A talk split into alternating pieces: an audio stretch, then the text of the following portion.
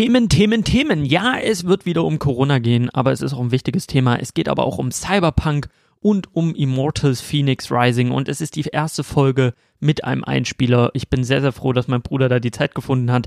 Seid gespannt. Ich präsentiere euch voller Stolz die 60. Folge von Shawarma und Spiele. Los geht's. Shawarma und Spiele. Die Dresden Edition. Hallo und herzlich willkommen zur 60. Folge von Shawarma und Spiele, der letzten Folge aus Dresden und auch der letzten Folge in diesem sehr bescheidenen Jahr 2020.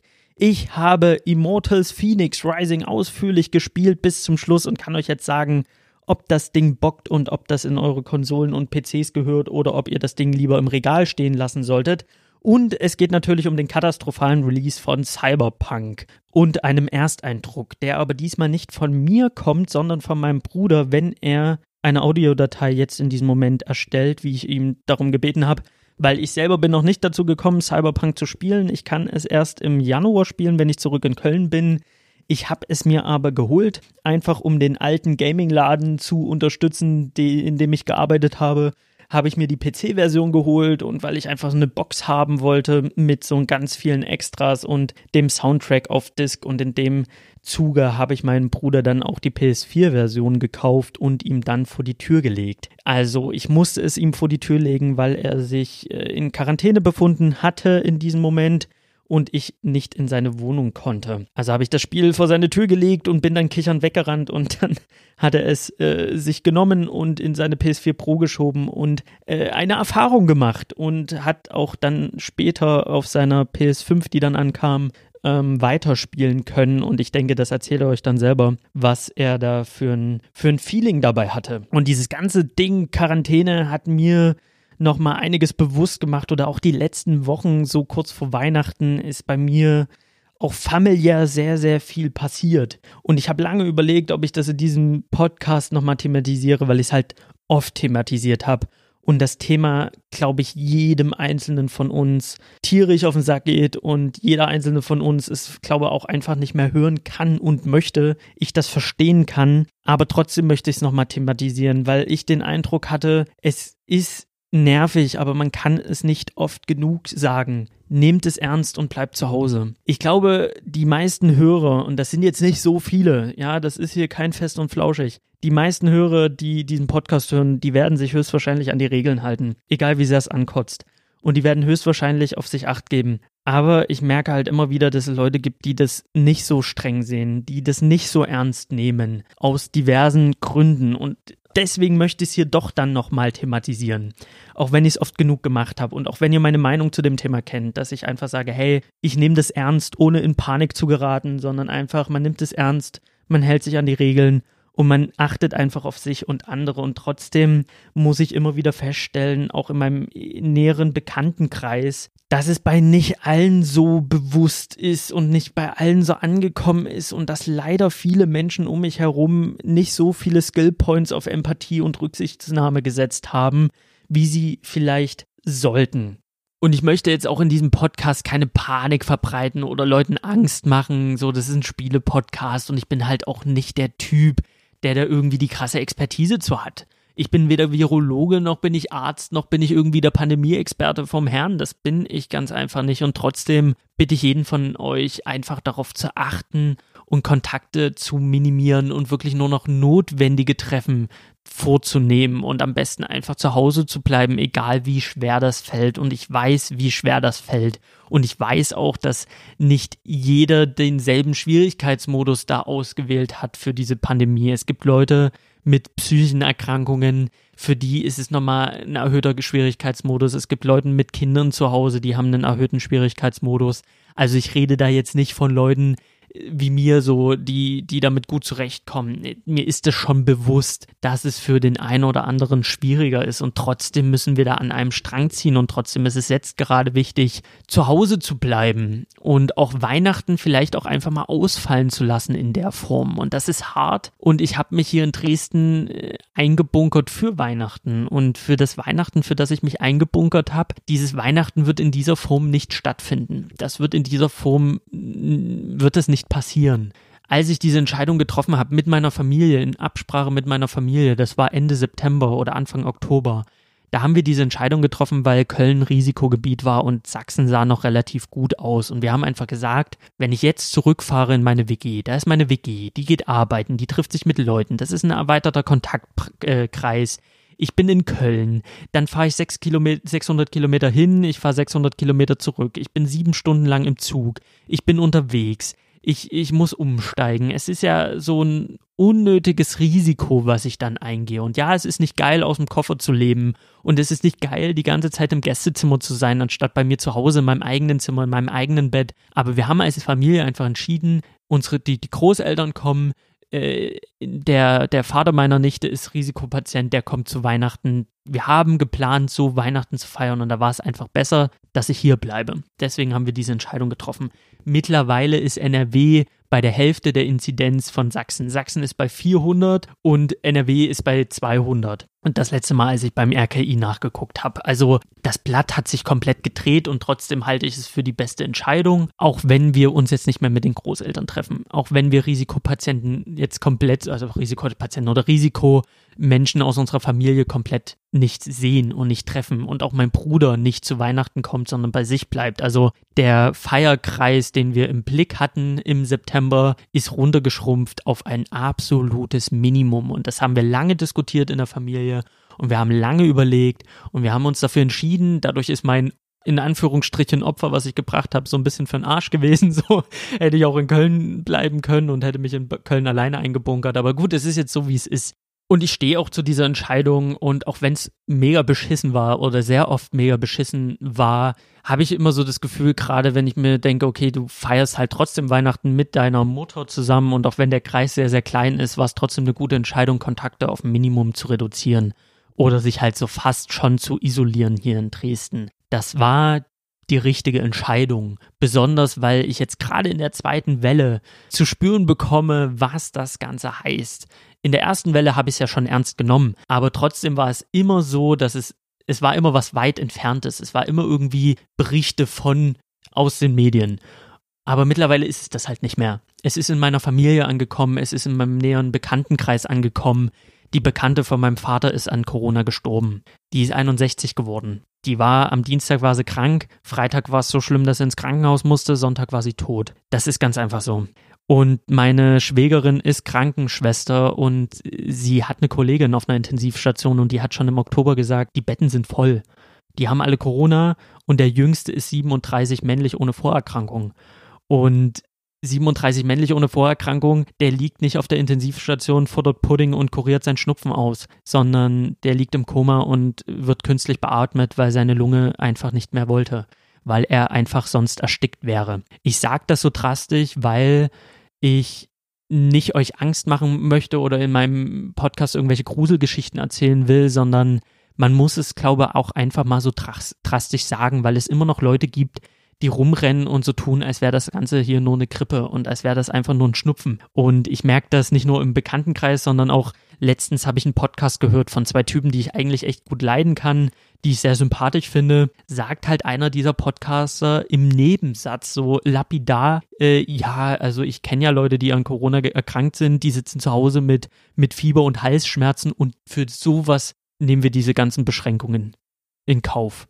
Wir beschränken uns für sowas. So, das hat er so in den Raum geschmissen und das fand ich einfach nicht cool. Da musste ich dann einfach sagen, nee, das ist nicht der Punkt. Und da bin ich auch mittlerweile überzeugt, dass das nicht der Punkt ist. Wir sind nicht zu Hause und schränken uns ein, um zu verhindern, dass Ronny und Chantal Halsschmerzen und Fieber auskurieren müssen zu Hause. Wir schränken uns nicht ein für die 80 Prozent, die einen milden bis moderaten Verlauf haben. Für diese Leute gehen wir nicht in einen Lockdown. Für diese Leute schränken wir uns nicht ein, sondern wir schränken uns ein weil unser Gesundheitssystem sonst kollabiert, weil unser Gesundheitssystem nur endliche Ressourcen hat. Und das nicht nur, was die Betten angeht. Die Leute zählen immer die Betten durch und sagen, ja, wir haben ja hier so und so viel tausend Betten. Ja, aber jedes Bett muss auch bemannt sein mit Pflegekräften und mit medizinischem Personal. Und da ist halt schon die nächste Limitierung, dass wir nur eine endliche Zahl an Human Resources haben, die auch irgendwann mal endet. Und wie das sich in der Realität ausschlägt, sehen wir einfach jetzt gerade in Sachsen. Das sehen wir einfach, dass Patienten nicht mehr behandelt werden können, dass man händeringend versucht, diese Patienten irgendwo anders unterzubringen und es streckenweise nicht, nicht geht, weil diese Patienten müssen in andere Krankenhäuser geflogen werden, aber ihr Gesundheitszustand macht es halt einfach nicht mehr mit. Es werden Kühllager vor den Krankenhäusern aufgebaut, weil man nicht mehr weiß, wohin mit den Leichen. Also das sind jetzt, das sind einfach Fakten. Das ist die Realität, die gerade stattfindet. Und ich finde, man kann nicht oft genug das drastisch einfach mal beim Namen nennen und ganz drastisch so sagen. Und das ist auch keine Panikmache und das ist auch keine Angstmacherei. Aber wenn man das nicht so drastisch formuliert, kommt dieser Gedanke zu schnell auf, dass wir es hier mit einfach nur einer Grippewelle zu tun haben. Und das merke ich immer, immer wieder in meinem Umfeld und auch immer wieder hier und da an Ecken, wo ich mir dann denke, es ist dann doch nicht bei jedem Einzelnen angekommen, wie ernst die Lage ist. Und das spiegelt sich jetzt auch gerade im Lockdown wieder, wenn ich Leute reden höre, mit denen ich tatsächlich rede. Das ist jetzt nicht irgendwie Spinnerei in Social Media, sondern diese Leute sind in meinem näheren Umfeld, die über nichts anderes reden als über die Gesetze. Ich immer wieder höre, ja, wir können uns ja mit denen und denen treffen, das ist ja im Rahmen des Möglichen und dann kriegen wir kein Bußgeld. Es wird die ganze Zeit von Bußgeldern und Gesetzen geredet, als wäre das die Priorität, als würde es in diesem Lockdown darum gehen, Bußgelder zu verhindern und als würde es darum gehen, äh, möglichst nicht an den Kahn gepisst zu bekommen vom Staat. Und dann wird darüber geredet, ja, ich treffe mich ja mit dem Haushalt und ich treffe mich mit dem Haushalt und mit dem Haushalt und mit dem anderen Haushalt auch aber ich treffe mich immer mit denen so, dass das Ordnungsamt mir nicht an Kahn pissen kann. Und da fällt mir halt dann leider nichts mehr dazu ein, weil dieser Lockdown und diese Regelung, die es gibt, das ist kein scheiß Wettbewerb. Wie weit kann ich die Gesetze dehnen und strecken, ohne ein Bußgeld zu kassieren? Also es geht ja um, um das Verhindern von Infektionen und um das Unterbrechen von Infektionsketten. Und das ist nun mal kein Spiel. Der harte Lockdown. Mit wie viel Haushalten kannst du dich treffen, bevor du ein Bußgeld kassierst? Aber pass auf, das Ordnungsamt ist dir schon auf der Schliche. Der harte Lockdown von Mattel. Das ist ja nicht der Fall. Und deswegen, bitte bleib zu Hause. Und ich weiß mittlerweile, wie eklig das sein kann. Wie oft ist mir die Decke hier in meinem kleinen Kabuff auf den Kopf gefallen? Wie oft habe ich abgekotzt? Wie oft dachte ich mir, ich will einfach nur noch nach Hause? Ich will einfach nur noch in meinem eigenen Bett pennen und Cyberpunk spielen und chillen. Ich hab keinen Bock mehr, mir geht das alles hart auf die Eier. Du machst Radio an, es geht um Corona. Du machst einen Fernseher an, es geht um Corona. Alle reden sie nur noch um Corona, Infektionszeit. Es geht mir auf den Sack. Ich sag's euch so, wie es ist. Es geht mir hart auf die Eier und ich hab selber gar keinen Bock mehr auf die ganze Scheiße. Ich will mein normales Leben wieder zurück. Ich will einfach wieder Normalität. Aber es ist, wie es ist das ist nun mal eine Situation, die hat noch niemand von uns erlebt und das ist scheiße und diese Krise geht einem einfach auf den Sack. Das ist, wie es ist, aber wir müssen da einfach durch. Und ich finde, das, was von uns verlangt wird, nämlich Kopf anschalten und zu überlegen, mit wem treffe ich mich, ist das wirklich notwendig. Hände waschen, Abstand halten, Maske tragen. Das sind alles Maßnahmen, die absolut zumutbar sind für jeden Einzelnen. Und da braucht mir niemand irgendwas zu erzählen. Ja, es nervt. Es nervt auch, vom Supermarkt zu stehen einen Meter vorher und dann, in, dann irgendwie den Taschentanz zu tanzen und festzustellen, scheiße, die Maske liegt zu Hause, ich muss wieder zurückrammeln. Das ist zum Kotzen, das nervt, ja. Es gibt ganz viele Ecken und Kanten, die einfach nicht geil sind und die einem einfach auf den Sack gehen. Aber äh, dann, wenn es mir gerade richtig auf den Sack geht, dann nehme ich das Problem, trete einen Schritt zurück und nehme das Problem und setze das Problem in den Rahmen. Und in diesem Rahmen betrachte ich das Problem und setze das in ein Verhältnis. Und dann denke ich mir immer wieder, in diesen Momenten, wo es mich am größten und am meisten ankotzt, denke ich mir immer wieder oder denke immer wieder daran, wie meine Uroma mir erzählt hat, wie sie 45 in, im Februar in Dresden stand, an, am Hauptbahnhof. Die hat vor mir gehockt und hat mir erzählt, ich habe gesehen, wie Dresdner brennend in die Elbe gerannt sind, um sich zu löchen. Die haben Wochen später immer noch Leichen aus, aus den Trümmern gezogen. Meine, meine Uroma hat Verwundete versorgt. Mein Vater ist Libanese, der ist im Bürgerkrieg groß geworden. Der erzählt mir nichts von dieser Zeit. Das, was ich weiß, weiß ich von meinen Verwandten. So bruchstückhafte Fragmente von dem, was er erlebt hat. Zum Beispiel, dass er mit meinem Opa zusammen bewaffnet die Wohnung verteidigt hat gegen Plünderer. Die haben einfach die Wohnung verteidigen müssen. Und die haben, und deswegen machen wir zum Beispiel keine Kerzen auf den Geburtstagskuchen von meinem Vater, weil mein Vater mag keine Kerzen. Wieso? Der, Strom ist ausgefallen äh, sehr oft in dieser Zeit und dann hatten die nur noch Kerzen und mit diesen Kerzen haben die sich in die Mitte der Wohnung gesetzt, weil bei Bombenangriffen hat's die Häuserwand weggefetzt und am sichersten warst du einfach in der Mitte der Wohnung. Das sind die Krisen, durch die meine nähere Verwandtschaft durch ist. Meine Uroma, die auch in der Nachkriegszeit kämpfen musste für jedes Scheißessen, um meine Oma wiederum durchzubringen. Da ist sie äh, fast über Leichen gegangen und hat äh, ganz andere Zeiten durchgemacht. Und mein Vater hat ganz andere Le äh, Zeiten durchgemacht. Also der hat mir auch schon erzählt, dass sie Tauben gefressen haben, weil sie sonst nichts anderes hatten. Das sind die Krisen meiner, meiner näheren Verwandtschaft. Und das ist jetzt gerade unsere Krise. Und auch wenn es ankotzt, nehme ich diesen sehr, sehr drastischen Vergleich, diesen sehr drastischen Vergleich mit dem Krieg, weil es mir dann einfach hilft zu sagen, so, okay, es ist gerade beschissen, aber wenn ich Bock habe, gehe ich halt einfach mal in den Supermarkt und dann hole ich mir geilen Scheiß mit meiner Maske auf und dann setze ich mich zu Hause hin in mein warmes Bett und, und futter meinen mein geilen Scheiß, trinke einen geilen Tee, binge-watche Clone Wars, spiele Phoenix Rising oder Xenoblade Chronicles lese ein Buch und, und schlaf gemütlich ein. Das ist halt gerade so das, was von mir verlangt wird. Ich muss nicht in einem Krieg kämpfen. Ich muss nicht in einem scheiß Schützengraben mir den Arsch abfrieren und für irgendeine, für irgendeine faschistische Kackscheiße mein Leben lassen, sondern meine Aufgabe ist es einfach, in meinem Bett zu chillen und Clone Wars zu bingen. Das ist auch nicht immer geil, aber dieser drastische Vergleich hilft mir einfach, dass die Krise so ein bisschen ins Verhältnis zu setzen und mir einfach selber zu sagen, so ja, ich bin in Deutschland, ich habe eine Krankenversicherung. Wenn irgendwas sein sollte, bin ich in besten Händen. Selbst heutzutage kann das nicht jedes Land von sich behaupten. Libanon, Corona im Libanon ist aktuell nochmal eine ganz andere Schiene als Corona in Deutschland. Das hilft mir persönlich, mit der Krise besser klarzukommen. Und ja, deswegen, ich kann es verstehen, wenn es schwerfällt und wenn es euch ankotzt und wenn ihr euch das gerade anhört, euch, euch denkt, ja, ich habe meinen Job verloren. Oder euch denkt, ja, schön und gut, aber es ist trotzdem aus den und den Gründen sehr viel beschissener bei mir. Ich habe dafür vollstes Verständnis. Und man darf auch mal fluchen und man darf auch mal an die Decke gehen und man darf auch mal sagen, mir geht das alles hart auf die Eier. Und, und in diesen Momenten hilft es aber einfach mal so, sich ein bisschen vor Augen zu führen, wie viel schlimmer es sein könnte und dass die Sachen, die von uns verlangt werden in dieser Krise, echt zumutbar sind. Das ist meine klare Meinung dazu. Und man kann Weihnachten auch nachholen. Das kann man einfach. Und wenn ihr euch jetzt gerade denkt, naja, ich wollte mich morgen, übermorgen mit zehn Freunden treffen, überlegt euch einfach, muss das wirklich sein? Oder bleibt ihr lieber zu Hause und trefft eure Freunde online? Spielt mit euren zehn Freunden Among Us auf Abstand, in Sicherheit in euren Wohnungen ja, dann habt ihr vielleicht am Ende der Spielesession nur noch fünf Freunde, aber ich finde, das gegenseitige Beschuldigen und das gegenseitige Diskutieren bis aufs Messer, das bringt ja auch eine gewisse Weihnachtsstimmung mit sich. Und ich denke, da äh, kann man sich dann die Zeit dann doch ganz schön machen und sich immer gut überlegen, muss das jetzt wirklich sein oder bleibe ich dann doch besser zu Hause? Da appelliere ich einfach an jeden einzelnen Hörer, an jeden, der das hört.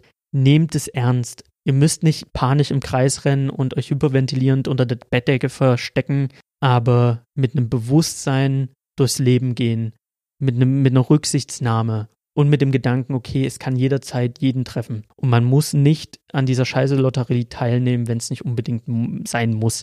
Weil die Arschkarte kann jeder ziehen. Das zeigt einfach die Statistik. Dass es halt aber Unterschiede gibt, das ist ganz klar. Aber grundsätzlich ähm, kann jeder seinen Scheiße losziehen. Und da muss man nicht mitmachen. Deswegen ähm, achtet auf euch, bleibt gesund. Und jetzt würde ich sagen, gehen wir in den Spieleteil und lassen das Thema erstmal für lange Zeit ruhen. Ich werde es auch in den nächsten Podcast-Folgen tunlichst äh, umgehen, umschiffen und nicht mehr ansprechen. Ja. Es hat mich einfach die letzten Wochen beschäftigt und deswegen hat es sich jetzt einfach angeboten, im Shawarma-Teil darüber zu reden. Ich meine, die Günschen Muddis unter euch, ihr wisst Bescheid, wie so eine Folge Shawarma und Spieler aussieht. Im Shawarma-Teil wird einfach über das geredet, was gerade in meinem Kopf kreucht und fleucht und was mich beschäftigt. Und der andere Teil gehört dann der Popkultur. Für alle neuen Hörer willkommen bei Shawarma und Spiele. Das wird sich auch in Zukunft nicht ändern. Da geht es im Shawarma-Teil um, um irgendwas. Äh, es ist eine bunte Überraschungstüte. Mal sind rote Gummibären drinne und mal die ekligen. Aber ähm, die meiste Zeit würde ich sagen, sind die grün drinne. Und das ist immer ein solides Ding. Also man, man muss nicht zu viel erwarten von der Folge, man muss aber auch nicht mit zu wenig Erwartungen reingehen, einfach mal überraschen lassen. Aber wie auch immer, der zweite Teil, der gehört den Spielen. Meinem absoluten, unserem absoluten Lieblingsmedium, Videospiele. Und jetzt in diesem speziellen Fall, weil die ganze Branche drüber redet. Alle reden sie drüber. Die ganzen Köpfe sind jetzt mittlerweile geplatzt und nicht nur aus Freude. Cyberpunk ist endlich raus. Es hat das Licht der Welt erblickt und ist praktisch aus dem Geburtskanal in, in den Kackehaufen gefallen. So würde ich es beschreiben wollen. City Project Red hat groß angekündigt im November, das ganze Ding nochmal zu verschieben. Sie wollen den Spagat zwischen alter und neuer Konsolengeneration schaffen. Und bei diesem Spagat haben sie sich einfach an der Sacknaht den Hodensack aufgerissen und das war einfach sehr unschön mit anzusehen. Und ich habe in der letzten Folge darüber geredet, dass ich die Kommunikation nach außen problematisch fand, dass ich die Strategie, die sie gefahren haben, irgendwie nicht so ganz nachvollziehen konnte und ich persönlich es einfach anders gehandelt hätte. Ich habe aber auch ganz klar gesagt, und das sage ich jetzt in diesem Fall, muss ich es halt wieder sagen, es ist immer einfach als Laie auf das Problem von außen drauf zu gucken, auf die Ruinen, die da liegen und zu sagen, uh, ich hätte es besser gemacht. Das ist immer einfach, das ist immer leicht. Aber trotzdem würde ich es an dieser Stelle einfach mal kritisieren wollen und drauf gucken wollen und sagen wollen, Leute, das war einfach, das war ein Schuss in den Ofen. Und das war aber von Anfang an eine gefährliche Kiste, die sie da geschoben haben. Und andere Publisher, andere Entwicklerstudios haben einfach das schon besser gemacht als CD Projekt Red. Und man kann jetzt lange diskutieren, wer daran Schuld hat. Ob es die Anzugsträger sind. Ich denke auch der Entwickler, der kleine Entwickler, der letzte in der, in der Schlange, in der Kette, in der Hackordnung, der wird noch am wenigsten Schuld an der ganzen Blamage haben. Aber grundsätzlich so City Project mal einfach als eine große Masse gesehen. Für die war es vielleicht jetzt auch ganz wichtig, diese Erfahrung zu machen, um daraus zu lernen.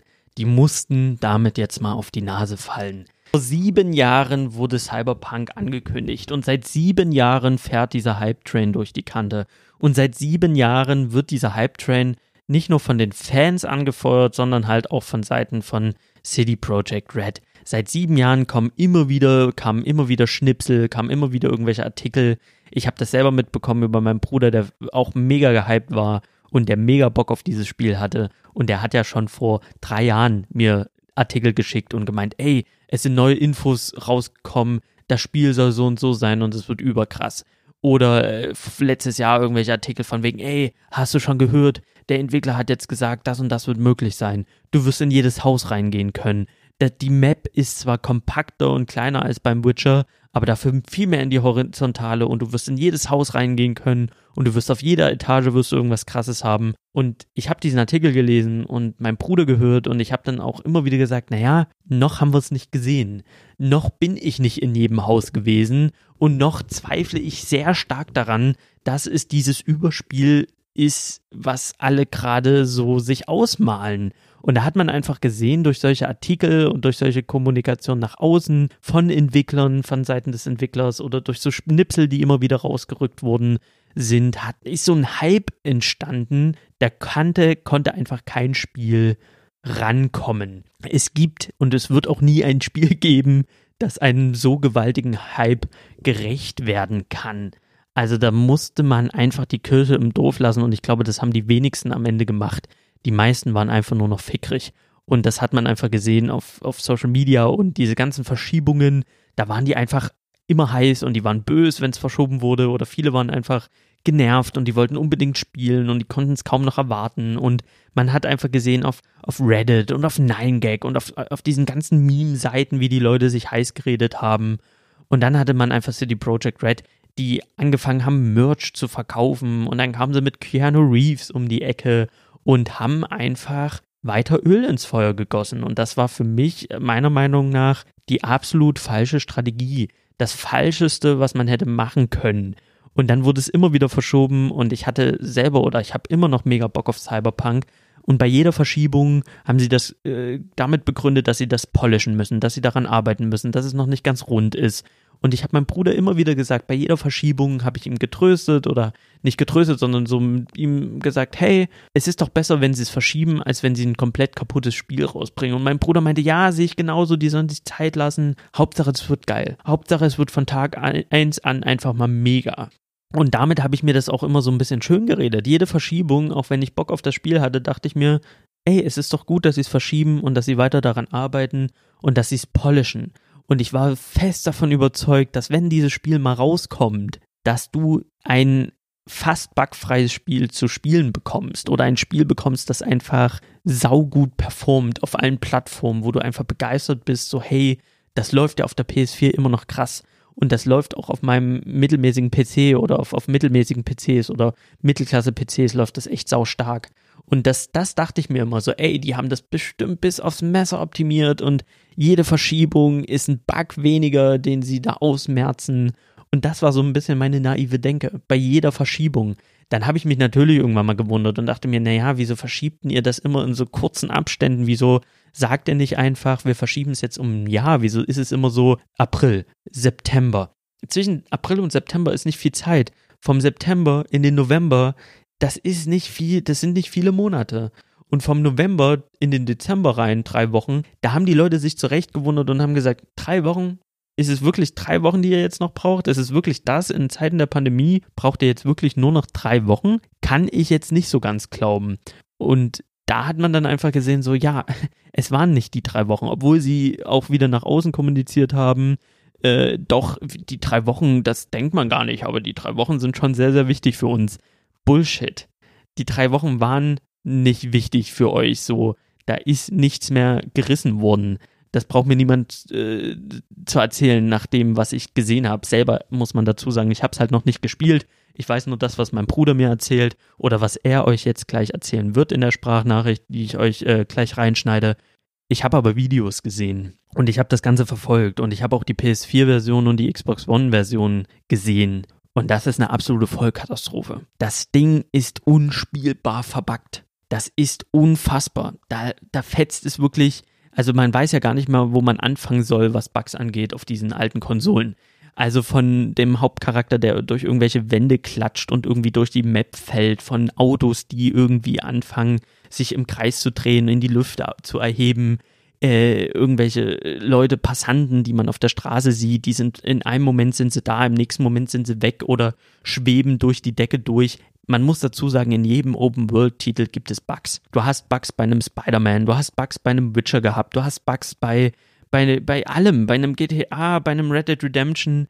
Jedes Open-World-Titel hat seine Bugs irgendwann, wenn du 20.000 Stunden in einen Open-World-Titel reinklatscht, dann wirst du irgendwann einen Bug erleben. Einfach weil Videospiele heutzutage so unfassbar komplex sind und gerade Open-World-Titel sind unfassbar komplex, die in ihrer Welt dann nochmal ganz anders ticken als so ein ganz linearer Schlauchshooter, wo man dann nochmal ganz anders dran arbeitet. Bei einer Open World ist es eigentlich Usus, dass du irgendwo an irgendeiner Ecke mal einen Bug findest. Ich meine, jeder, der ein Bethesda-Spiel gespielt hat, der weiß, wovon ich rede.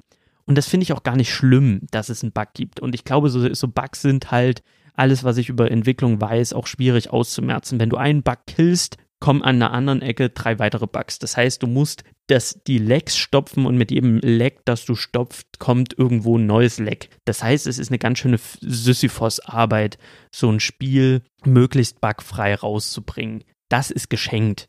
Und ich glaube, keiner von uns hat ein völlig bugfreies Spiel erwartet aber es ist ja wirklich nicht spielbar. Also auf den alten Konsolen PS4 und Xbox One. Und für mich persönlich heißt es halt einfach, das Spiel ist für diese Generation auch nicht mehr ausgelegt. Das ist was für die PS5, das ist was für die Series X und das ist halt was für, für ja sehr potente Gaming-Rechner, die genügend Power unterm Arsch haben, um dieses Spiel wiederzugeben. Und dieser Spagat hat halt null funktioniert. Und die Frage ist halt, wieso haben sie sich auf diesen Spagat eingelassen? Und ich persönlich, und das ist halt wirklich noch meine Laien, Vermutung, sie haben das vor sieben Jahren angekündigt. Vor sieben Jahren haben sie gesagt, da kommt was auf uns zu. Und irgendwann im Laufe dieses Entwicklungsprozesses haben sie das dann angekündigt und haben gesagt, hier für die PS4, für die Xbox. Irgendwann kam dann Ankündigung PS5, kam Ankündigung neue Xbox. Äh, es hat sich einiges getan auf dem Hardware-Markt. Und dann sind sie umgeschwenkt und haben dann angefangen, irgendwelche Spagat zu versuchen und haben die PS4 und die Xbox hinten runterfallen lassen.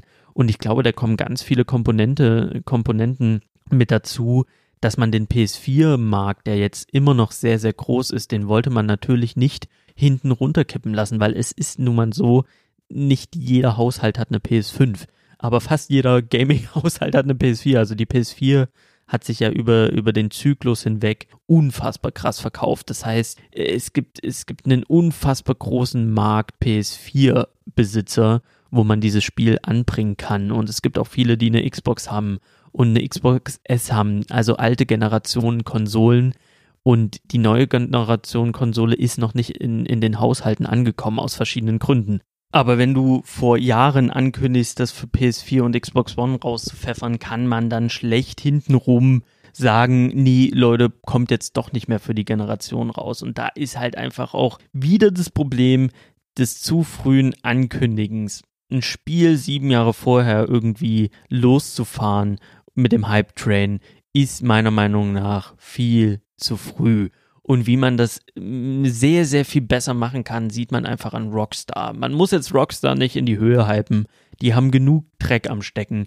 Die jagen auch ihre Entwickler kurz vor Release durch Crunch Times und Crunch Times sind alles andere als geil und da reden wir nicht von ein, zwei Stunden, die da Überstunden gemacht werden, sondern da werden ähm, da werden Entwickler einfach und, und Arbeitnehmer einfach an ihre absolute Belastungsgrenze und darüber hinaus geführt damit ein Unterhaltungsmedium pünktlich rauskommt und der Reibach losgehen kann. Also Crunch Times sind alles andere ist geil und Rockstar ist davon nicht befreit. Also man muss jetzt nicht Rockstar in die Höhe heben, die haben genug Dreck am Stecken. Aber wenn man sich jetzt mal so mein geliebtes Red Dead Redemption 2, was ja einer meiner absoluten Lieblingsspiele of all time ist, wenn man sich das da mal anguckt, da muss man einfach mal sagen, das war sehr gekonnt und das war wirklich von Anfang bis Ende war das das perfekte Maß an Hype. Das war eine super Marketingstrategie, die gefahren wurde und das war einfach tipptopp von Anfang bis Ende haben sie das sauber über die Bühne gebracht. Da ging es nicht vor sieben Jahren, ging es da nicht los mit, Hufgetrappel auf Twitter und alle haben sich irgendwie in die Hose gemacht vor Freude und sich gedacht, oh, es kommt jetzt Red Dead Redemption 2 irgendwann, sondern du hast nichts gehört. Hier und da gab es mal wirklich ein paar spekulative Artikel, wenn irgendwelche Journalisten nicht wussten, worüber sie schreiben sollen, haben sie irgendwas aus dem Hut gezaubert und gemeint, uh, ich habe da irgendwie mal von irgendwas Wind bekommen. Aber sowas richtig Handfestes hast du von Red Dead Redemption einfach nicht gehört. Irgendwann vor Release, ein Jahr vor Release muss es gewesen sein, hat Rockstar einfach ihr, ihr Logo geändert äh, und das Rockstar-Logo, was vorher gelb war auf Social Media, wurde rot. Und da sind ja die Leute schon ausgerastet. Was? Es hat sich gerade das Logo geändert. Das Profilbild hat sich geändert. Es ist rot geworden. Rot. Was ist ein Rot? Rot ist nicht das neue GTA. Es muss Red Dead Redemption sein. Und dann hat Rockstar gesagt, Leute, am so und so vierten zeigen wir euch mal was. Und an, dann haben sie ein Datum festgesetzt, da haben sie einen Teaser gezeigt und haben gesagt, ja, tatsächlich Red Dead Redemption 2, es geht los nächstes Jahr, ihr könnt euch gefasst machen. Es gibt einen Nachfolger von Red Dead Redemption 1. Und das hat gelangt. Da kam nicht ein, uh, wir haben hier das Allergeiste im Petto, sondern es war einfach so, ja, Red Dead Redemption 2, es wird kommen nächstes Jahr, freut euch drauf. Hier habt ihr einen Teaser. Und dann haben sie auch nichts weiter dazu gesagt. Da wurde nicht erzählt, was alles möglich sein wird. Da wurde nicht erzählt, dass es das geilste Spiel überhaupt wird und dass all unsere feuchten Träume wahr werden auf dem Pferderücken. Das, das haben sie alles nicht gemacht. Es gab einen Teaser, eine kurze Ankündigung, es gab einen Termin, Ende des Jahres, also Ende nächsten Jahres. Viel Spaß. Punkt. Und alle waren heiß.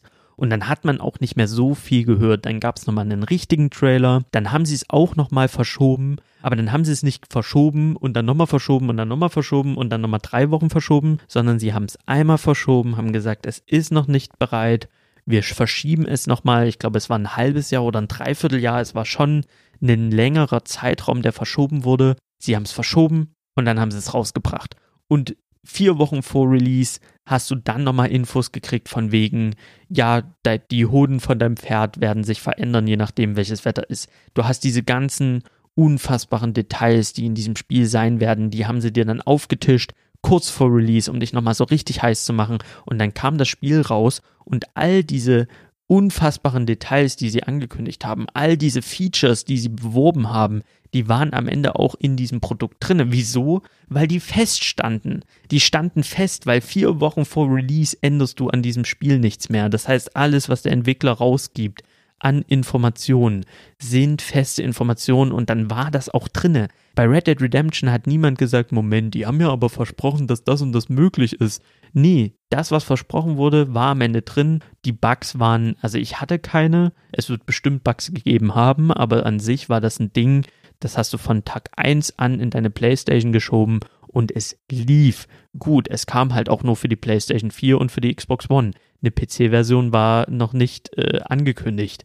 Da gab es auch nur Gerüchte und ein Jahr später kam eine PC-Version. Klar, da gab es Probleme mit dem Launcher, aber grundsätzlich die PC-Version kam, sie saß und du ritzt durch die Wildnis und es war geil. Es war einfach fett. So, es gab nichts zu beanstanden. Im Gegenteil, man hat während des Spielens noch mehr Details entdeckt und der Hype wurde mehr nach dem Spiel noch größer, weil die Leute Dinge entdeckt haben und waren so, was, das geht?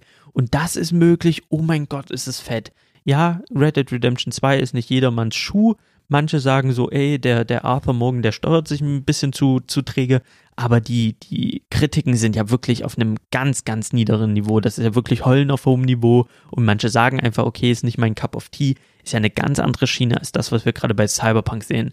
Und das ist das Problem. Wenn du drei Jahre, vier Jahre vorher irgendwelche Sachen ankündigst, irgendwelche Features ankündigst und ankündigst, das läuft auf 20.000 äh, verschiedenen Versionen auf PlayStation, deine Mutter, Xbox, äh, der Vater deiner Mutter, da, da wird es überall laufen und dann läuft es halt am Ende nicht. Und dann sind Features auf einmal nicht da und dann backfired so ein Hype einfach unfassbar schnell zurück, weil du der Erwartungshaltung nicht gerecht werden kannst, die du aber selber schaffst in sieben Jahren. Und das finde ich halt so dumm, sieben Jahre vorher auch die Fans so an der Entwicklung teilhaben zu lassen. Weil Dinge, die du nach vier Jahren oder vier Jahre vor Release mal ankündigst, ja, das wird drin sein, die werden im über- und überübernächsten Meeting vielleicht schon wieder rausgenommen, weil es doch nicht so geil ist. Und das sehen wir gerade. Das, was bei Cyberpunk alles angekündigt wurde, äh, was alles versprochen wurde, wurde am Ende nicht gehalten. So und konnte auch nicht gehalten werden. Und Features wurden einfach gestrichen, weil sie am Ende doch nicht so gut waren. Aber du hast sie schon angekündigt und die Leute haben schon ihre Fantasie spielen lassen. Und all das hat, hat Rockstar einfach umgangen, indem sie gesagt haben, von der Ankündigung bis zum Release, das ist ein kurzes Fenster von einem knappen Jahr und in diesem Jahr werden wir unsere Schnauze halten und wir werden kurz vorher, werden wir dann rausbuttern, um nochmal die Leute anzuheizen, um die Verkaufs- und Vorverkaufszahlen nochmal anzuheizen und das war's dann auch. Und das ist die Strategie, die man fahren sollte. Und das ist, glaube ich, auch die Strategie, die City Project Red in weiteren, in weiteren Projekten einfach fahren sollte. Wenn die mal einen neuen Witcher bringen sollten, Witcher 4, dann sollten sie nicht schon jetzt anfangen. Und man hört jetzt schon Gerüchte von wegen, ah, wir arbeiten an einem Abenteuer so im Witcher-Universum. Man hat ja schon das erste gehört, wo ich mir denke, Leute, haltet doch einfach die Klappe. Haltet einfach dicht, kümmert euch jetzt um euer Cyberpunk. Und wenn das Ding Witcher, wenn es sowas sein sollte, wenn das nächste Projekt wieder was vom Witcher sein sollte, dann kündigt es nicht an, fünf Jahre vorher, sondern sagt einfach, ey, wir haben dieses Spiel, nächstes Jahr kommt's raus, viel Spaß das und das wird drin sein und das wird's definitiv, weil das Spiel ist schon so gut wie fertig. Wir nehmen da nichts mehr raus. So wird's sein. Und dann können die Leute sich einen Ast abfreuen und dann können die Leute vorbestellen, wie die bekloppt. Und dann hast du am Ende nicht diese bitterböse Enttäuschung. Und bevor ich jetzt weiter mich verquatsche, hau ich jetzt in diesem Moment mal von meinem Bruder seine seinen Ersteindruck rein, weil ich sitze hier schon wieder auf meinem Sofa und quatsch mich blöde und merk einfach, wie ich quatsche und quatsche und quatsche und frag mich, wer wird denn das hören? Deswegen gibt es jetzt eine kleine Pause, einen kleinen Zwischeneinschlag. Äh, Bühne frei für meinen Bruder und seinem Ersteindruck von Cyberpunk. Ja, liebe Zuhörer, ich bin wie aus Night City. Nein, bin ich nicht. Aber ich denke es die ganze Zeit, weil ich ziemlich tief im Cyberpunk ähm, gerade drin stecke. Warum ich das bis vor wenigen Tagen nicht war, obwohl ich das Spiel besaß, erzähle ich jetzt gleich. Ähm, genau, es folgen jetzt auch feinste sächsische Wörter und sicherlich ein paar M's, aber nehmt es mir nicht übel. Ähm, ich gebe mein Bestes. Genau, Cyberpunk. Ich war schon vor einigen Monaten bzw. Jahren angefixt, als CD Projekt den ersten Teaser ähm, released hatte, weil es ging um Cyberpunk, es ging um Neonlichter, es ging um fliegende Autos, es ging um die Zukunft und ich habe als Jugendlicher schon Blade Runner gespielt auf dem PC. Das war eins meiner allerersten Spiele und ähm, fand diese ganze Thematik schon total geil und war dementsprechend auch total overhyped, als es um Cyberpunk ging. Dann war es endlich draußen und ich konnte es auch schon einen Tag vor Release anspielen und war tatsächlich begeistert. Ich habe es auf der PS4 Pro begonnen.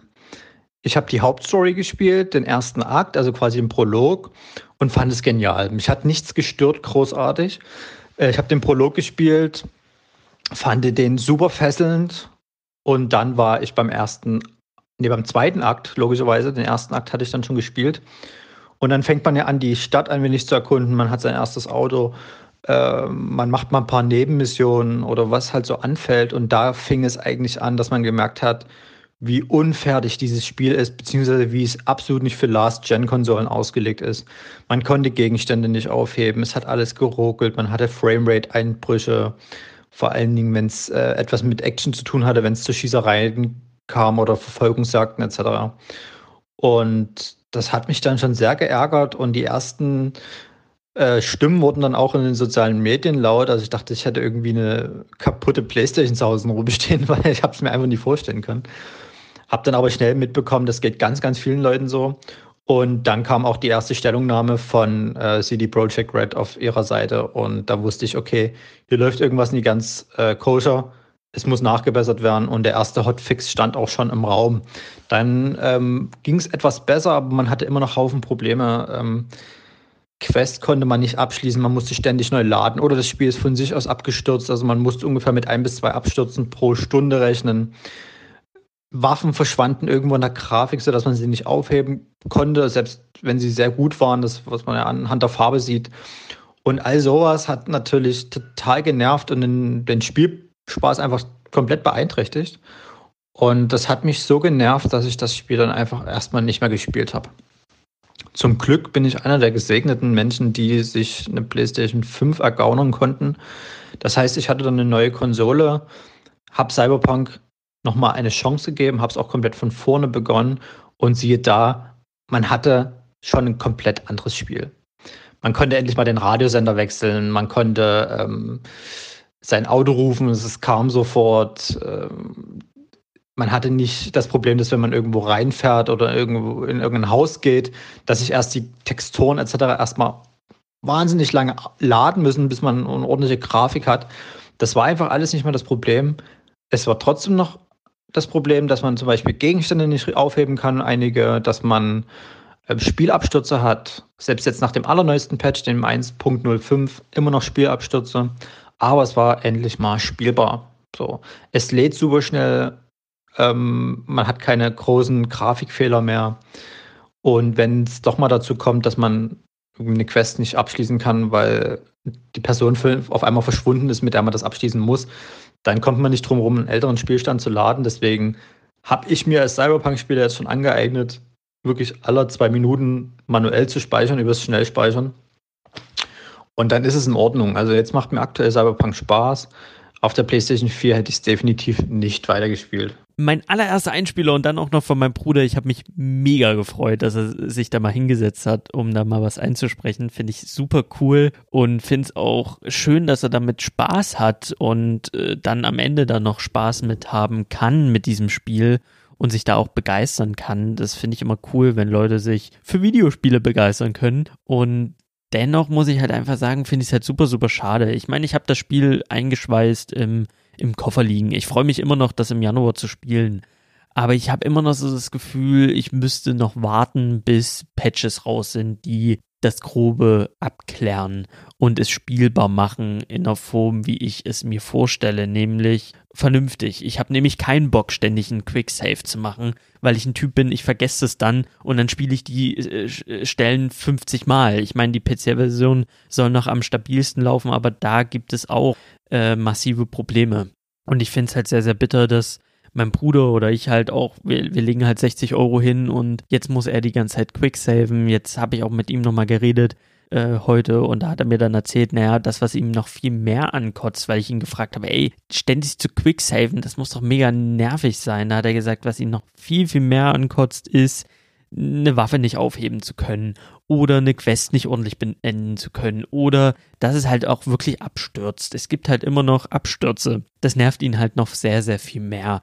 Und dann hat er so ein bisschen übers Gameplay geredet, aber da muss ich mich dann halt so ein bisschen zurückhalten hier an der Stelle, weil ich mir denke, die Erfahrung mache ich dann selber und dann werde ich meinen eigenen Eindruck schildern vom Gameplay, weil ich finde Story, Gameplay, Spielwelt, Atmosphäre, all das, was das Spiel natürlich dann unter dem Dreckhaufen am Ende ist, ähm, das steht auf einem anderen Blatt Papier und das fällt eher so in den in der in die Richtung Test und das ist halt tatsächlich nur hier thematisieren wir an der Stelle wirklich nur die die massiven Probleme, die das Spiel hat und die Probleme, die dahin geführt haben und wie wie wir gerade erleben, wie so ein Hype-Train halt völlig gegen die Wand fährt und die, also City Project Red von ihrem heiligen Thron runterstürzen, weil da waren sie einfach. Die Gaming Community hat immer gesagt, City Project Red, wenn EA und Bethesda, wenn das die Bösen sind, die nur an unser Geld wollen, City Project Red, die wollen, die wollen noch richtig Videospiele machen und die hatten ein absolut krasses Standing und die hatten ein, äh, die hatten ein heftiges Image und all das haben sie in die Tonne getreten und die Leute gucken gerade drauf und denken sich so, nee, das City Project Red, was wir mal gehypt haben, das ist es halt nicht mehr, sondern das sieht halt gerade auch sehr nach Geldmacherei aus. So, sie wollen unsere Kohle und sie bieten uns Scheiße. Das ist halt auch ein O-Ton, der da fällt. Also da, da rede ich jetzt wirklich nicht von, von dem Spiel an sich, weil das habe ich noch nicht gespielt. Wenn ich das spielen werde, dann werde ich halt wirklich ausführlich mal darüber reden. Aber hier geht es halt wirklich nur um die Bugs und den, den technischen Zustand des Spiels. Und der ist ja, muss ja hundsmiserabel sein das, was mein Bruder beschreibt, das ist sehr wohlwollend, aber auch da habe ich mit ihm drüber geredet und gesagt, naja, trotzdem bitter. Es ist schön, dass es dir gefällt, aber trotzdem keine Qualität, mit der man an die Öffentlichkeit geht. Und was man im Internet so mitkriegt, die Leute ziehen es halt durch den Kakao. Es gibt einen Haufen Memes. Die Leute lachen sich äh, schlapp bei den ganzen Bugs, die, es da gibt und die ganzen Probleme, die das Spiel hat. Und ich finde es schade, weil man, wenn man sucht und in den Kommentaren dann wirklich mal sucht oder auch in verschiedenen Formen mal sucht, oder im Gespräch mit meinem Bruder merke ich dann so, spoilerfrei kommt dann immer wieder hervor, das ist eine ganz ausgezeichnete Story oder das ist unter diesem Dreckhaufen, da liegt was. Da ist was, was Leute genial finden, womit Leute Spaß haben. Aber darüber, über diesem Kern, der ja ganz offensichtlich dann doch irgendwie was Besonderes ist, liegt dieser Kackehaufen. Und dieser Kackehaufen überschattet gerade alles und das ist halt sehr, sehr bitter, nach sieben Jahren ähm, da vor diesem Kackerhaufen zu stehen und ich warte noch, bis sich der Kackerhaufen lichtet und ich dann ein bisschen mehr das Spiel genießen kann, vielleicht im Januar, Februar, als es Leute jetzt äh, tun in diesem Moment. Und ich glaube, zu diesem Cyberpunk-Ding, ich habe das ein bisschen anders aufgedreht als vielleicht andere, die da analytischer rangehen. Es war wieder sehr aus dem Bauch hinaus heraus und ähm, ich denke, damit habe ich zu Cyberpunk erstmal alles gesagt, was ich sagen wollte und gehe jetzt zu einer absoluten Überraschung, nämlich zu Immortals Phoenix Rising. Immortals Phoenix Rising Horizon Zero Dawn ist ein Ubisoft-Titel, der angekündigt wurde auf der E3, lasst mich lügen, 2019 müsste das gewesen sein. Ja, es war 2019 und ich habe den Trailer gesehen bei der Präsentation und dachte mir, okay, das ist halt jetzt äh, ja ein Assassin's Creed Odyssey für Kids. Also nichts, was jetzt irgendwie groß in meinem Fokus liegt und an sich äh, fand ich es jetzt wenig spannend. Also ich habe den Trailer gesehen und war so, okay, das ist einer dieser Titel, die an mir vorbeirauschen werden. Da werde ich mich nicht länger mit beschäftigen und da habe ich auch nicht so wirklich das große Interesse und habe dann auch dieses ganze Drumherum, hintenrum auch nicht weiter verfolgt. Und als ich mich dann hier in, in Selbstisolation befunden hatte, hat meine Switch natürlich regelmäßig nach neuem Futter geschrien.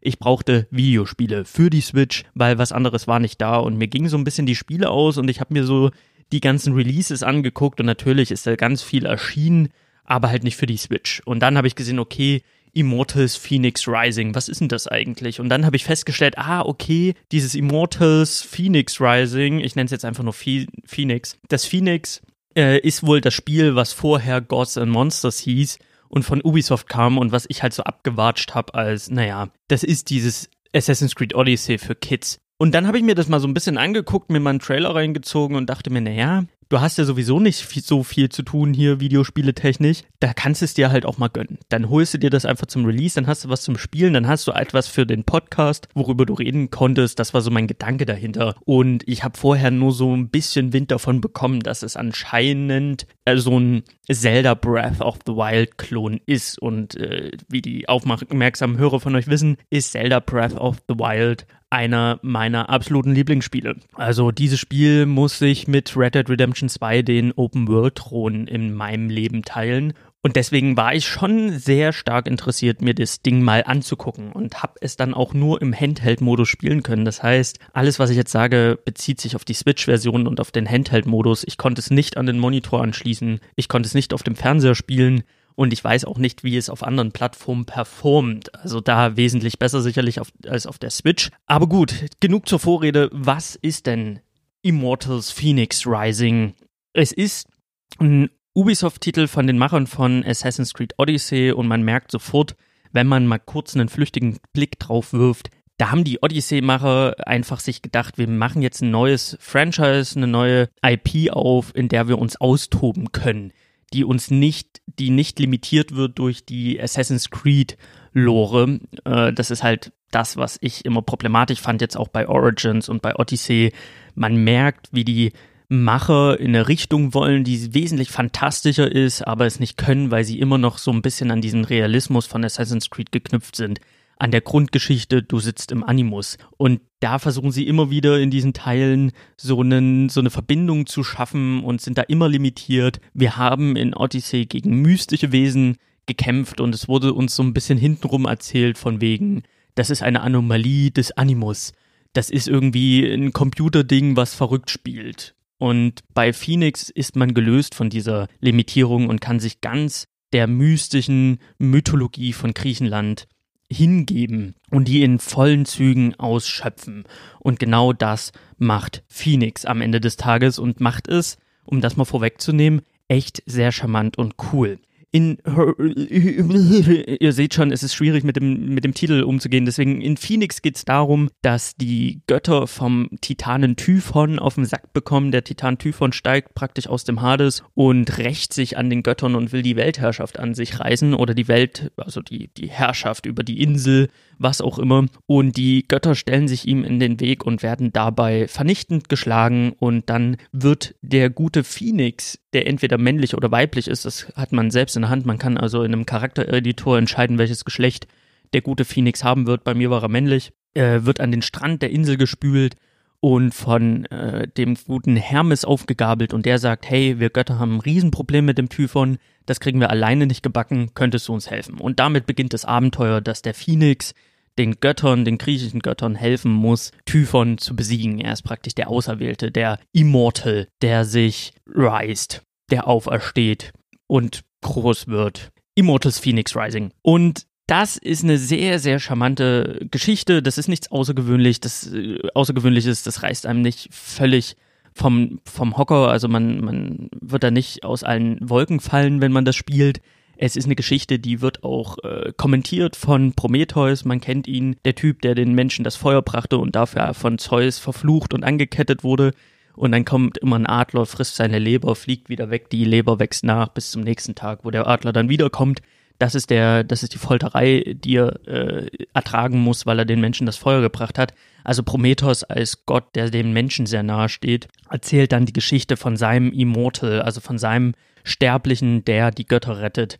Und diese Geschichte erzählt er dem Zeus und Zeus kommentiert die dann noch zusätzlich. Das heißt, während man spielt, bekommt man aus dem Background immer wieder äh, Dialoge reingespült und man bekommt immer wieder irgendwie einen Augenzwinkern und es ist alles so ein bisschen humoristisch aufgezogen und auch streckenweise echt lustig. Also ich musste schon schmunzeln, es gab nie Situationen, wo ich mir jetzt lachend den Bauch halten musste, aber es war immer so mit einem Augenzwinkern, was kindgerechtes, wo aber auch Erwachsene mit was anfangen können und es war alles in einem in einem Rahmen, wo ich sage, okay, das stört mich beim Spielen nicht, das ist nicht unangenehm und das ist eigentlich ganz charmant aufgezogen. Darf aber von der Story jetzt nicht das krasseste vom krassesten erwarten. Das ist ein solides Beiwerk zum Spiel, das im Kern Ubisoft in reinster Form ist. Du hast eine Open World, du hast 1020 Millionen Icons auf der Map, die du aufdeckst und jedes Icon ist praktisch ein Fragezeichen, wo irgendwas stattfindet. Irgendeine Aufgabe, die du lösen musst in der Open World oder irgendwelche Sammelsachen, die du einsammeln kannst und so bestreitest du das Abenteuer. Also das hat ganz viel Ubisoft-Formel, aber in diesem speziellen Fall geht es einem nicht so hart auf den Sack und es fällt auch nicht so hart und negativ ins Gewicht, wie es zum Beispiel bei einem Assassin's Creed ist oder bei einem Far Cry, wo man dann halt sich irgendwann mal denkt, so beim 20.000. Turm und Dorf, ihr wisst Bescheid, so wir müssen nicht über Ubisoft, über die Ubisoft-Formel reden, die hat einen Ruf weg und dieser Ruf ist bekannt und Phoenix macht auch ähnliche Dinge, macht die aber wesentlich charmanter und macht die auch wesentlich cooler und sie fallen halt wirklich nicht so negativ ins Gewicht beim Spielen. Ja, man deckt wieder die Map auf, indem man irgendwo raufklettert. Ja, man hat irgendwelche Sammelaufgaben und sammelt irgendwelche Sachen ein, um sich dann irgendwie äh, die Lebensanzeige aufzubessern oder um die Rüstung zu verbessern, die Ausrüstung, die man im, im Laufe des Spiels findet. Ja, das ist alles schon Ubisoft, aber es ist dieses eine Mal echt ganz cool. Und das ist so die, die Open World, die wir da erleben. Und dann kommt halt ein ganz, ganz großer Part Zelda mit oben drauf. Und dieser Vergleich Zelda Breath of the Wild und Phoenix, dieser, dieser Vergleich, den muss sich das Spiel einfach gefallen lassen. Die Map ist auch so aufgebaut, dass man in der Mitte hat man einen Vulkan, da ist der Erzfeind, so dass äh, der Endgegner ist in der Mitte von der Map, während man außenrum alles aufdeckt und die ganzen Abenteuer erlebt und man weiß, früher oder später gehe ich in die Mitte von der Map um das Spiel zu beenden. Genau das hat man auch bei Zelda Breath of the Wild. In der Mitte ist das Schloss von Ganon äh, befallen und man weiß am Ende, da ist der Showdown in der Mitte der Map. Das macht auch Phoenix. In der Mitte der Map hast du den Vulkan und dann hast du dort äh, den Typhon sitzen. Das heißt, du weißt von Anfang an, wo die Reise hingehen wird. Bei Zelda hast du vier Titanen, die du, äh, die du erwecken musst, die du zurückbringen musst, um dann am Ende zum Schloss zu gehen. Und bei Phoenix sind es vier Götter, vier Götter, die im Kampf verwandelt wurden, sind von Typhon in eine Schattengestalt ihrer selbst und man muss sie halt wieder zurück zu ihrer Götterkraft bringen und diese Götter helfen einem dann gegen den Typhon zu kämpfen. Also genauso wie die Titanen von Zelda. Da hast du den Ares, den Kriegsgott, du hast Hephaistos, den Schmiedegott, du hast Athene, die Gott der Weisheit und des Krieges und du hast die ähm, Aphrodite, die Göttin der Schönheit und der Liebe. Und die musst du alle, den musst du allen in Quests helfen, um am Ende gegen Typhon anzutreten. Also das ist schon Zelda in seiner reinsten Form. Also die, die Parallelen sind wirklich nicht von der Hand zu weisen. Und man hat auch bei Phoenix eine Ausdauerleiste, die beim Klettern, beim Tauchen, beim Rennen benutzt wird und die man dann durch Tränke wieder aufpushen kann. Auch das erinnert sehr, sehr stark an Zelda. Und bei Phoenix gibt es auch die Möglichkeit, dass die, diese Ausdauerleiste zu füllen, indem man in Tempel geht oder in Gewölbe heißt es in Phoenix. Das sind praktisch die Schreine von Zelda. In Zelda hat man 120 Schreine. In diesen 120 Schreinen muss man verschiedene Aufgaben lösen, Herausforderungen meistern und Rätsel lösen und bekommt am Ende einen Triforce, eine Triforce-Perle, mit der man dann wiederum ein Herzcontainer oder halt ein Ausdauercontainer kaufen kann. Und bei Phoenix ist es dasselbe Prinzip. Man hat diese verschiedenen Gewölbe auf der Map verteilt und man kann dann dort in dieses Gewölbe gehen und dann muss man ein Rätsel lösen oder eine Herausforderung meistern und man wird dann belohnt mit einem Blitz des Zeus und das ist dann praktisch die Triforce Perle in Phoenix, mit der man dann die Ausdauerleiste weiter nach oben ziehen kann und man findet auch Ausrüstungsgegenstände, also neue Rüstung, neue Waffen und ähm, verschiedene Dinge, mit denen man dann auch seine Rüstung verstärken kann. Also es lohnt sich auf jeden Fall, diese Gewölbe zu meistern. Das ist schon alles sehr, sehr Breath of the Wild. Aber kann Phoenix mit einem Breath of the Wild mithalten? Da muss man einfach ganz klar sagen, nein, kann es nicht. Es ist einfach so, dass das Phoenix nicht die Finesse hat, nicht die, die Reinheit und dieses Meisterwerk ist wie Zelda Breath of the Wild. Es schafft es einfach nicht, dem offensichtlichen Vorbild gerecht zu werden. Das muss man ganz einfach sagen. Da fehlt ein, es fehlt an dem gewissen etwas. Es fehlt an dem gewissen, an der letzten Perle, die man draufsetzt, an, an, an dem i-Tüpfelchen. Das i-Tüpfelchen wird nicht erreicht von Phoenix. All diese Dinge, die kopiert werden von Zelda, werden gut kopiert und die machen auch Spaß, aber es fehlt der Feinschliff, es fehlt die Meisterleistung. Da kommt Phoenix einfach nicht ran. Also, mein bestes Beispiel, wenn ich Falafel mache, dann schmeckt das ganz gut aber es sind nicht die Falafel, die meine libanesische Stiefmutter macht. Das ist ganz, das ist ganz klar so. Und Phoenix sind meine Falafel und Zelda Breath of the Wild, das ist halt so die Meisterbäckerei. So, da entstehen die geilen Falafel. Und das sind, das sieht man an verschiedenen Ecken und Kanten. Also Phoenix ist sehr, sehr viel arcadiger. Die Kämpfe machen wirklich Spaß. Die Kämpfe sind auch nicht so herausfordernd. Also es ist ein sehr einfaches Spiel. Man hat verschiedene Fähigkeiten, die man leveln kann, Fertigkeitspunkte, das ist dann schon eher Assassin's Creed und weniger Zelda.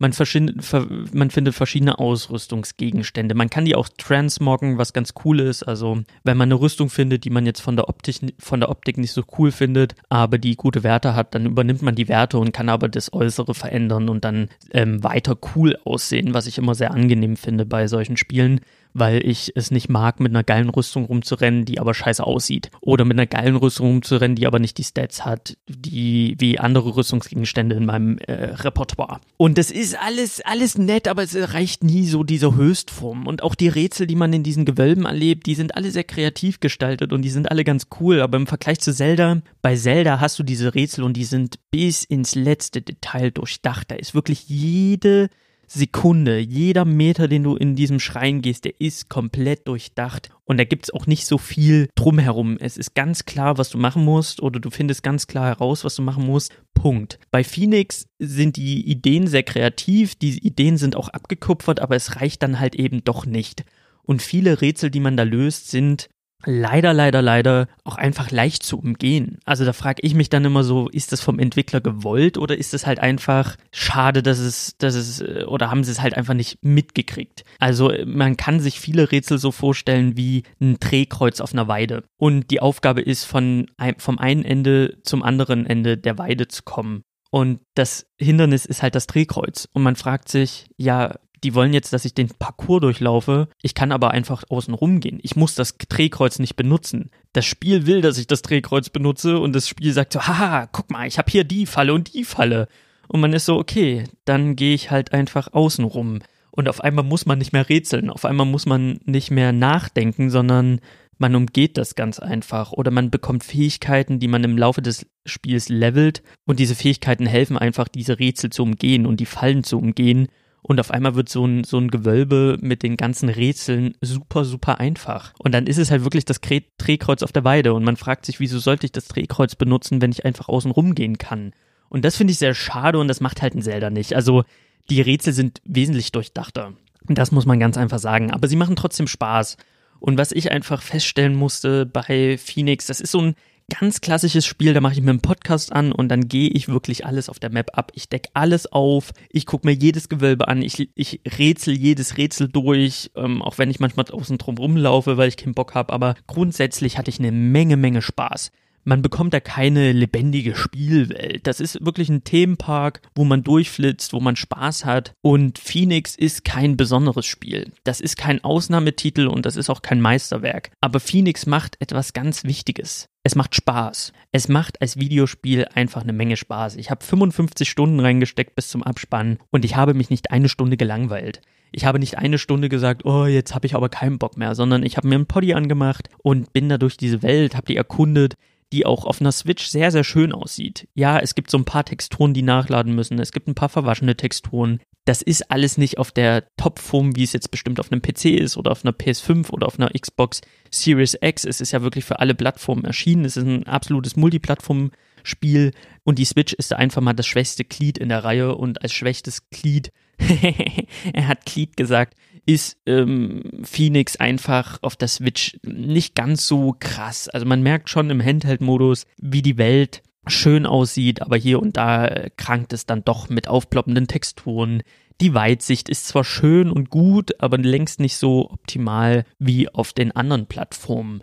Und im Handheld-Modus ist mir auch aufgefallen, dass der Phoenix, das, das Charaktermodell, recht recht klein ist. Der ist schon ein bisschen popelig. Das stört jetzt nicht extrem, aber man merkt dann schon, wenn man eine Rüstung ausrüstet, die einfach cool aussieht, dass man die im Spiel kaum noch erkennt auf dem kleinen Bildschirm der Switch. Im Handheld-Modus erkennt man die Details der Rüstung dann schon nicht mehr. Also wenn ich mir eine Rüstung anziehe, die krasse Schlangenköpfe als Schulterplatten hat, dann erkenne ich die Schlangenköpfe nicht mehr so. Die Schlangenköpfe sind sehr, sehr verwaschen und sehr klein und popelig und man muss dann schon stehen bleiben und die Kamera ranzoomen lassen, um alles erkennen zu können. Welchen Helm trage ich gerade, welches Schwert führe ich gerade.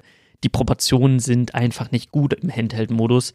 Da würde mich wirklich interessieren, wie das auf dem Monitor auf der Switch dann aussieht. Sicherlich wesentlich besser, weil ich habe mir auch YouTube-Videos zur Vorbereitung dieser, dieser Folge angeguckt und dann hat man schon gesehen, so auf anderen Plattformen erkennst du natürlich, welche Rüstung der gute Phoenix trägt. Im Handheld-Modus ist das so nicht möglich. Und da muss man dann wiederum sagen, da hat Zelda einfach die perfekteren Proportionen gewählt. Ich meine, klar, Zelda Breath of the Wild ist für die Switch entwickelt worden und das merkst du halt. Link nimmt sehr, sehr viel mehr Raum ein auf dem kleinen Bildschirm als der kleine Phoenix. Und deswegen erkennst du bei einem Link, welche Rüstung, welche Klamotte hast du gerade an. Und bei, bei Phoenix brichst du dir manchmal die Augen im Handheld-Modus. Das muss man halt einfach dazu sagen. Also wenn ihr es euch kauft, dann kauft es euch für die großen Plattformen. Und wenn ihr es euch für die Switch holt, könnt ihr es unterwegs zocken. Das ist dann auch mal in Ordnung. Aber es ist wirklich für einen Monitor gemacht oder für einen Fernseher. Also das würde ich dann an der Stelle noch sagen. Also man merkt, das Phoenix ist ein tolles Spiel, aber hier und da krankt es dann doch ein bisschen. Und hier und da lässt es dann doch ein paar Federn.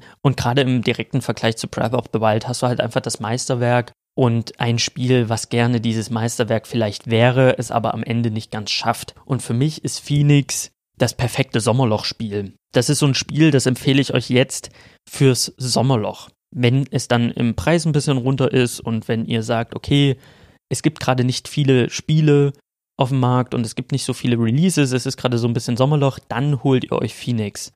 Und dann werdet ihr überrascht sein, wie gut dieses Spiel ist und wie viel Spaß ihr mit diesem Spiel hat. Oder ihr habt eine PS5 und ihr habt Demon's Souls gespielt, ihr habt Cyberpunk gespielt und ihr habt ähm, Miles Morales gespielt. Und wenn ihr diese drei Spiele gespielt habt, die absolut zu bevorzugen sind, dann könnt ihr euch Phoenix holen. So einfach, wenn ihr merkt, so, okay, ich würde gerne meine neue Konsole weiter füttern, aber es gibt noch nicht so viel auf dem Markt, dann holt ihr Phoenix und dann macht ihr auch nichts falsch. Also Phoenix ist so, so, so, ja, also so gemein, wie sich das anhört. Es ist halt der perfekte Lückenfüller. Ich glaube, das schreibt, beschreibt es ganz gut. Phoenix ist ein geiler Lückenfüller, den ich euch fürs Sommerloch empfehle und für Phasen, in denen es gerade nicht so viele Spiele gibt und ihr einfach Bock habt, was zu zocken und dann äh, ringfrei. Das ist wirklich ein schönes Ding geworden, mit dem man eine Menge Spaß hat. So, und jetzt wünsche ich euch noch ein schönes Restjahr, denn ich habe an dieser Stelle wieder alles gesagt, was ich sagen wollte. Ich wünsche euch einen wunderschönen Morgen, einen wunderschönen Mittag, einen wunderschönen Abend, wann auch immer ihr das hört. Schreibt mir doch eine Rezension auf iTunes oder ihr geht auf äh, Instagram auf Shawarma und Spiele, schreibt mir persönlich. Oder wenn ihr möchtet, könnt ihr mir auch unter Salims Podcast at, äh, salimspodcast.gmail.com eine Mail schreiben. Ich würde mich sehr darüber freuen. Äh, gehabt euch wohl, bleibt gesund, passt auf euch auf und äh, wir sehen uns dann, hören uns dann 2021. Bis dahin, tschüss. Shawarma und Chile.